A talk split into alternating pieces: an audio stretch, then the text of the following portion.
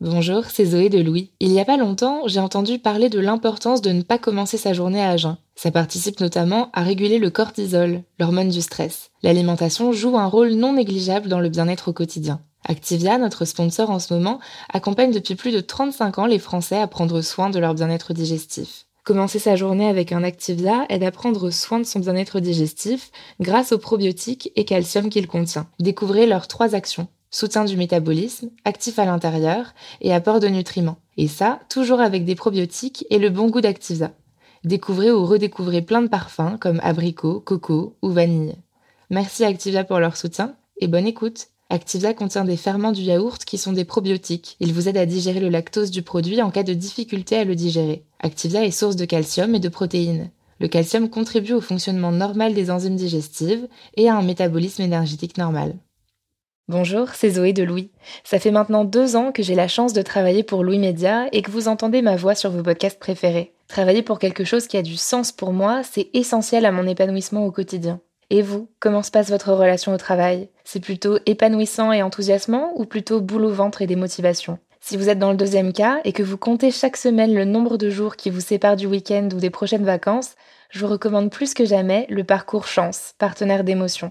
Chance est une communauté d'entraide professionnelle pour aider chacun et chacune à trouver sa place dans le monde du travail. La communauté Chance a une méthode unique qui a fait ses preuves. La première étape, c'est celle du bilan de compétences. En trois mois seulement, vous allez pouvoir redéfinir vos objectifs pro et renouer avec ce qui vous anime vraiment, avec l'aide d'un coach professionnel qui vous sera dédié. La deuxième étape, c'est celle du passage à l'action. Une fois votre projet défini, toute la communauté Chance sera à vos côtés pour donner vie à votre projet. Un collectif hyper engagé, prêt à vous épauler et à vous ouvrir son réseau. Si ce message résonne en vous, je vous invite à vous rendre directement sur le site chance.co pour faire le point gratuitement avec un conseiller et changer ce qui ne va pas ou plus dans votre vie pro. Bonne écoute Louis.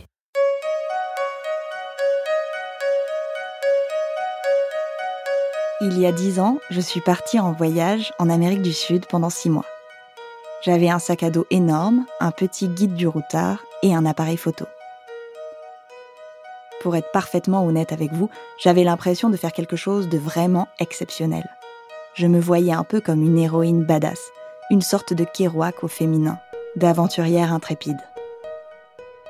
Pendant ce voyage, j'ai vécu des expériences riches en émotions me surpasser en faisant une rando à 3600 mètres d'altitude, pleurer devant la beauté de la Laguna Colorada en Bolivie, trembler de peur face à un serpent dans la jungle péruvienne. Ce voyage était d'une richesse inouïe, mais pour autant, il me faut vous dire, ça n'avait rien d'exceptionnel. J'ai croisé des centaines de Français qui, comme moi, avaient la vingtaine, un sac à dos énorme, un petit guide du routard et un appareil photo. Est-ce que mes émotions en ont été amoindries? Je ne pense pas.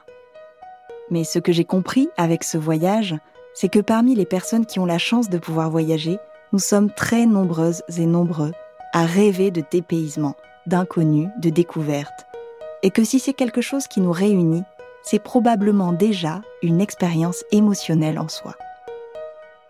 Dans cet épisode, Fabien Jannick Cherbonnel se demande pourquoi nous sommes si nombreux à aimer voyager et si le voyage touristique a toujours suscité autant d'engouement. Il interroge Laurent Tissot, un historien et grand voyageur, pour comprendre comment se construit la passion du voyage. Je suis Brune Bottero, bienvenue dans Émotion à emporter.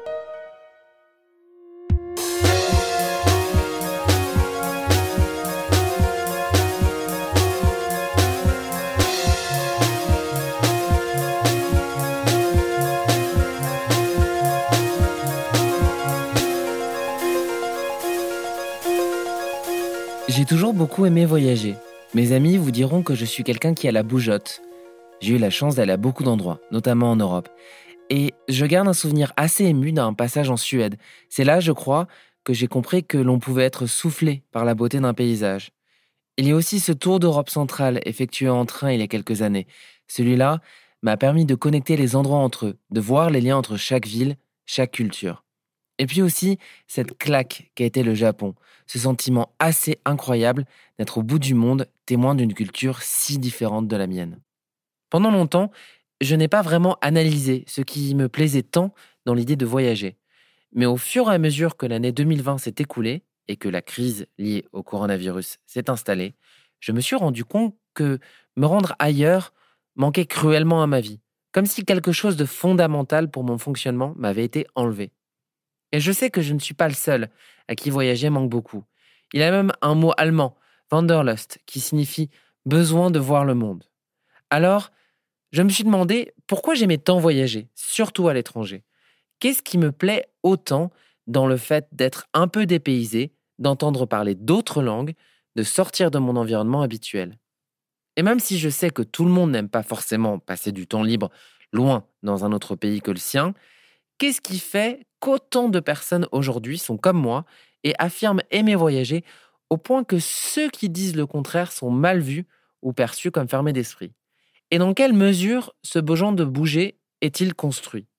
Pour en savoir plus, je me suis entretenu avec Laurent Tissot. Il est professeur émérite d'histoire contemporaine à l'Université de Neuchâtel en Suisse. Il a écrit de nombreux ouvrages sur l'histoire du tourisme et du voyage. Je lui ai demandé de m'expliquer quand était née la conception du voyage comme nous l'imaginons beaucoup aujourd'hui, c'est-à-dire à vocation touristique. Ce qu'on peut constater, c'est que c'est vrai que le 19e siècle montre une ouverture incroyable vers le voyage. bien sûr que les modes de transport sont une des causes, c'est-à-dire que le chemin de fer, le bateau, euh, l'automobile, l'avion, enfin voilà, le train permettent bien sûr de voyager à, plus grande vitesse et à moindre coût. Donc là, ça a été une formidable ouverture. Mais dans le passé, les élites voyagent. Un roi va voyager, François Ier, bien sûr, ce sera avec 300 personnes, ce sera un véritable cortège de, une migration, mais pour son plaisir. Il, faut bien sûr euh, recontextualiser, de savoir mais qui peut, qui veut et pourquoi. On sait aussi que dans le passé, au Moyen Âge, les pèlerinages euh, sont des formes pas de tourisme, mais on sait qu'en allant à un endroit, à Saint-Jacques-de-Compostelle, on va aussi voir des choses. Et vous avez des guides de voyage qui apparaissent au XVe siècle. Le pèlerin doit passer par tel site parce qu'il y a une église, euh, enfin voilà, il y a des restes d'un saint, mais c'est du tourisme parce qu'il y a un objet de curiosité qui s'affirme. Mais ce tourisme, c'est-à-dire le voyage comme un loisir et non une nécessité, ne concerne alors qu'une infime partie de la population. Il y a 500 ans, il ne serait venu à l'idée de quasiment personne de se déplacer 500 km pour admirer un paysage montagneux. Mais alors, comment vit-on le voyage à l'époque? Qu'est-ce qui fait voyager les gens?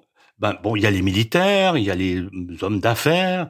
Il y a peu de voyages euh, ou de voyageurs qui le font par plaisir. Alors, il y a des écrivains, Montaigne euh, voyage, hein, mais ce qui est intéressant, c'est qu'ils ne parlent que de là où il se trouve, là où il y a des gens, où, où c'est habité. Mais l'entre-deux, la campagne, la nature, c'est trop dangereux. Donc, il passe son chemin et pour lui, c'est sans aucun intérêt. La montagne, au 18e, est un endroit qu'on évite. Donc, on va le plus vite possible à destination Rome, euh, Naples, où là, on va pouvoir jouir euh, de ce que l'on cherche. La nature n'est pas une recherche en soi. Elle est un pis-aller, c'est là, donc on essaye de passer le plus rapidement possible pour atteindre les destinations qui, on le sait, vont susciter des émotions positives. Ce n'est qu'à partir de la deuxième moitié du XVIIIe siècle que ces voyages d'agrément commencent à concerner une plus grande partie de la population européenne. Disons que la deuxième moitié du XVIIIe siècle, dans l'espace européen, mais surtout en France, en, en Allemagne, aussi en Suisse, sous l'influence de différentes, je dirais, attentes esthétiques, l'émotion devient un élément tout à fait important dans l'existence des gens. Cette période correspond en fait à la naissance du mouvement romantique qui se caractérise par une volonté d'explorer toutes les possibilités de l'art afin d'exprimer ses états d'âme. Celui-ci infuse la vie des élites, y compris politiques. On peut dire que cet élément-là va devenir un élément important dans l'affirmation du voyage touristique. Parce que le, tourisme, avant tout, c'est l'expérimentation des attentes qui vont se matérialiser par des expériences diverses, que ce soit olfactives, sexuelles, auditives, enfin, tous les sens sont mis à contribution dans le tourisme. Et on peut dire que on, on sent là une émergence à ce moment-là, quand notamment les premiers Britanniques, le Grand Tour, ces fils des grandes familles aristocratiques et de la grande bourgeoisie anglaise vont voir euh, par eux-mêmes ce qu'est la naissance de notre civilisation, c'est-à-dire l'Antiquité, la Méditerranée, euh, la Grèce, euh, bien sûr, les Romains, etc. Et, et ce, ce mouvement est lié à la prise en compte d'émotions personnelles. C'est là qu'on va se forger une personnalité, qu'on va devenir un adulte. Ce n'est pas en restant chez soi à la maison, mais c'est en se déplaçant. Ce grand tour, effectué également par l'aristocratie française et allemande, préfigure l'avènement d'un tourisme de masse au XXe siècle. Celui-ci a lieu à partir de l'instauration des congés payés à la fin des années 30 en France. Il se fait d'abord dans l'Hexagone, puis à partir des années 60, de plus en plus à l'étranger, grâce à la démocratisation des voyages en Europe et en Amérique du Nord, au fur et à mesure que l'avion devient moins cher. En lisant beaucoup de, récits de voyages du 19e, je vois pas beaucoup de différence avec ce qu'on peut vivre aujourd'hui. C'est-à-dire qu'il y a les, mêmes intérêts. enfin voilà, on soit d'accord ou pas d'accord avec ces intérêts, c'est une autre chose. Mais si on regarde un petit peu, on prend un peu de distance, on voit qu'il y a une recherche d'émotion, d'émerveillement, de découverte, d'épanouissement personnel, à tout point de vue. Mais alors, qu'est-ce qui fait qu'aujourd'hui, nous voulons voyager? C'est une forme d'aventure. Enfin voilà, la mer, elle, est toujours là, elle change d'aspect, mais on veut affronter ça. Et pour peut-être beaucoup de touristes aujourd'hui, il y a cet élément fondamental. Cet inconnu, on ne sait pas ce qu'il est puisqu'il est inconnu. Alors bien sûr, des guides de voyage vont vous dire, mais allez dans tel restaurant, voyez tel site, allez dans tel musée, euh, faites attention au pickpocket, euh, faites attention à ci, à cela. Euh. on vit l'inconnu, c'est-à-dire que la personne vit. Ah oui, j'ai été à Lisbonne, c'était extraordinaire. L'inconnu peut prendre des définitions différentes selon les personnes. Il y a des personnes qui recherchent à, fond ce qu'on ne connaît pas, ou des personnes qui recherchent l'inconnu, mais avec des limites bien précises. Et bien sûr, pour les deux, ce sera de l'inconnu. En écoutant Laurent Tissot, je me suis demandé quelles émotions je ressentais lors d'un voyage. Eh bien, elles sont multiples. Il y a d'abord cette excitation, mêlée parfois à un petit peu d'appréhension au moment de préparer son sac à dos. Et puis vient ce moment de flottement, dans un train, un avion ou une voiture où l'on n'est pas encore arrivé, mais où l'on est déjà parti. Celui-là ouvre le champ des possibles et m'autorise à rêver.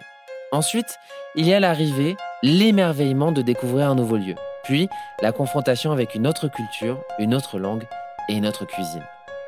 Là, évidemment, je parle d'émotions positives, mais le voyage peut aussi engendrer des angoisses l'émotion peut être positive, mais il y a des émotions très négatives et peut-être le voyage, le tourisme va mêler ces deux types d'émotions en ce sens qu'on est on est en attente de choses, on va explorer un inconnu mais en même temps, on aura peur de cet inconnu parce qu'on ne sait pas ce que l'inconnu va nous faire découvrir.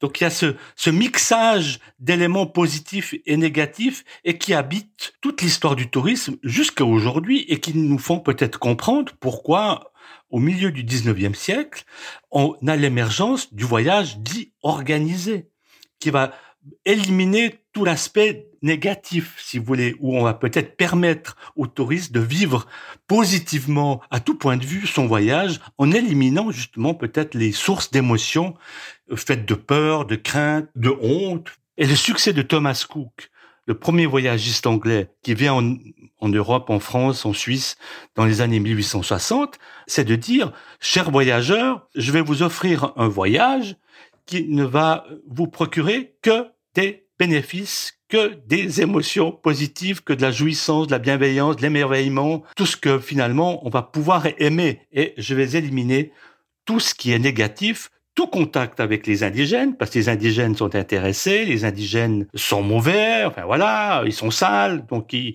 représentent quelque chose de dangereux. Donc on va éliminer ça de la scène et vous aurez la pleine jouissance d'un point de vue d'une montagne, d'une nature immaculée avec des neiges éternelles. Parce que si finalement la crainte est plus grande que l'attente positive, eh ben, la personne ne se déplacera pas. D'ailleurs, il faut bien le souligner, tout le monde n'aime pas voyager.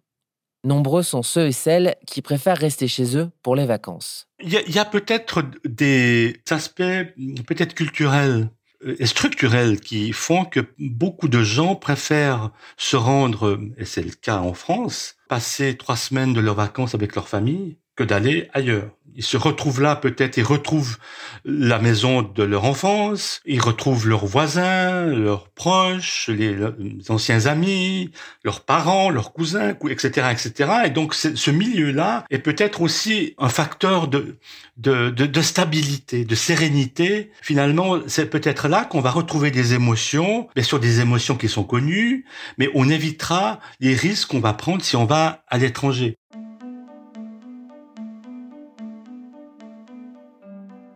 Faut tout de même le rappeler. Ce voyage, en avion et à l'étranger, comme nous le concevons aujourd'hui dans les sociétés occidentales, n'a rien d'une évidence. Seulement 3% des habitants de notre planète ont pris un vol en 2019. En France aussi, nombreux et nombreuses sont celles et ceux qui ne peuvent pas voyager, par faute de temps et aussi d'argent. D'après des chiffres gouvernementaux, 40% des Français et des Françaises n'ont pas pu partir en vacances en 2019. Et 56% de ceux et celles qui sont partis l'ont fait en France. Pourtant, les incitations au voyage sont valorisées, par la publicité notamment. J'ai l'impression que l'avènement des vols low cost, doublé à la naissance des réseaux sociaux ces 15 dernières années, induit une pression à voyager. On part un week-end à Rome pour cocher une case, parce que l'on peut et qu'on veut le montrer.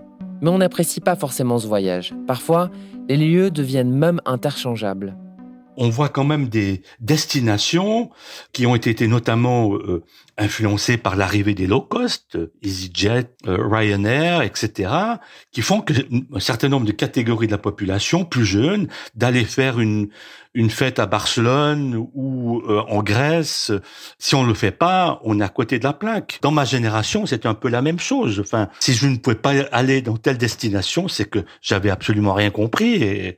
Donc oui, il y a, y a, des pressions et c'est peut-être la force, je dirais la force de l'activité touristique de penser en quelque sorte qu'on doit adopter des modèles pour être reconnu socialement. Donc il y a aussi des expériences culturelles qu'on doit nuancer en fonction des régions d'où viennent les touristes. Et maintenant, le tourisme, c'est un, truc planétaire. Hein euh, c'est pas uniquement réservé aux populations blanches occidentales de l'Amérique du Nord. Mais le voyage, ça n'est pas que les kilomètres parcourus, les frontières traversées et le temps passé ailleurs. On voyage d'abord avec son esprit. Alors aujourd'hui, on a des moyens technologiques que nous utilisons maintenant. On peut voyager, bien sûr avec les webcams, on peut se rendre visuellement, virtuellement dans toutes les régions du monde. Mais vous avez déjà, au début du XXe siècle, des voyageurs qui voyagent dans leur chambre en lisant. Les récits de voyage, c'est ça. Un documentaire sur telle ou telle région, ça, permet à la personne de partir, mais même si elle reste, elle euh, reste dans, sa chambre. Donc, il faut peut-être casser le schéma qui nous font croire qu'il faut pour qu'il y ait un voyage, un déplacement, une mobilité. L'esprit humain voyage. Et peut-être il y a beaucoup de gens qui sont satisfaits de cela. Parce qu'ils vont s'émerveiller de lieux qu'ils voient sur un écran, qu'ils lisent sur un roman, sans en prendre les risques. Ces mots de Laurent Tissot m'ont permis de me rendre compte que malgré l'impossibilité de quitter la France, j'avais moi aussi voyagé. J'étais parti au Mozambique lors du visionnage d'un documentaire. Je m'étais imprégné de culture aztèque lors de la lecture d'un roman. Et puis j'ai fait le tour du monde avec Around the World in 80 Trains, autour du monde en 80 trains en français, de l'autrice britannique Monisha Rajesh. À travers ses yeux, sa plume incisive, curieuse et empathique, et ses voyages en train, j'ai pu y voir des choses que je n'aurais jamais pu expérimenter en y allant moi-même. Parce qu'après tout, ce n'est pas la distance kilométrique qui fait le voyage, ce qui fait le voyage, c'est le chemin que le voyageur a parcouru vis-à-vis de lui-même, comme l'a dit dans le magazine Tourmag l'anthropologue française Saskia Cousin.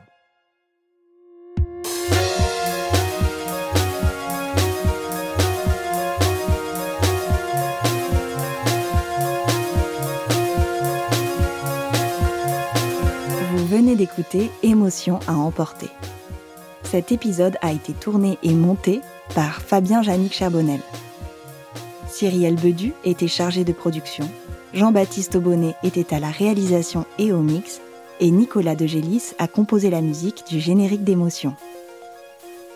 Bonne écoute et à bientôt.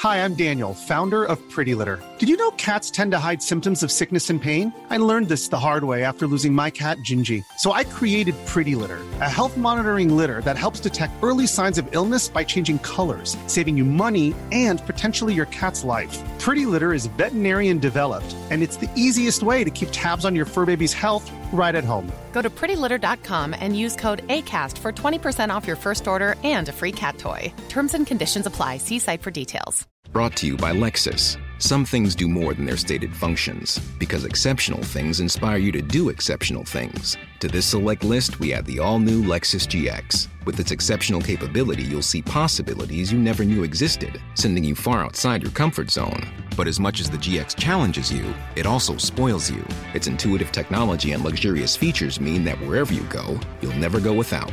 Live up to it. The all new Lexus GX.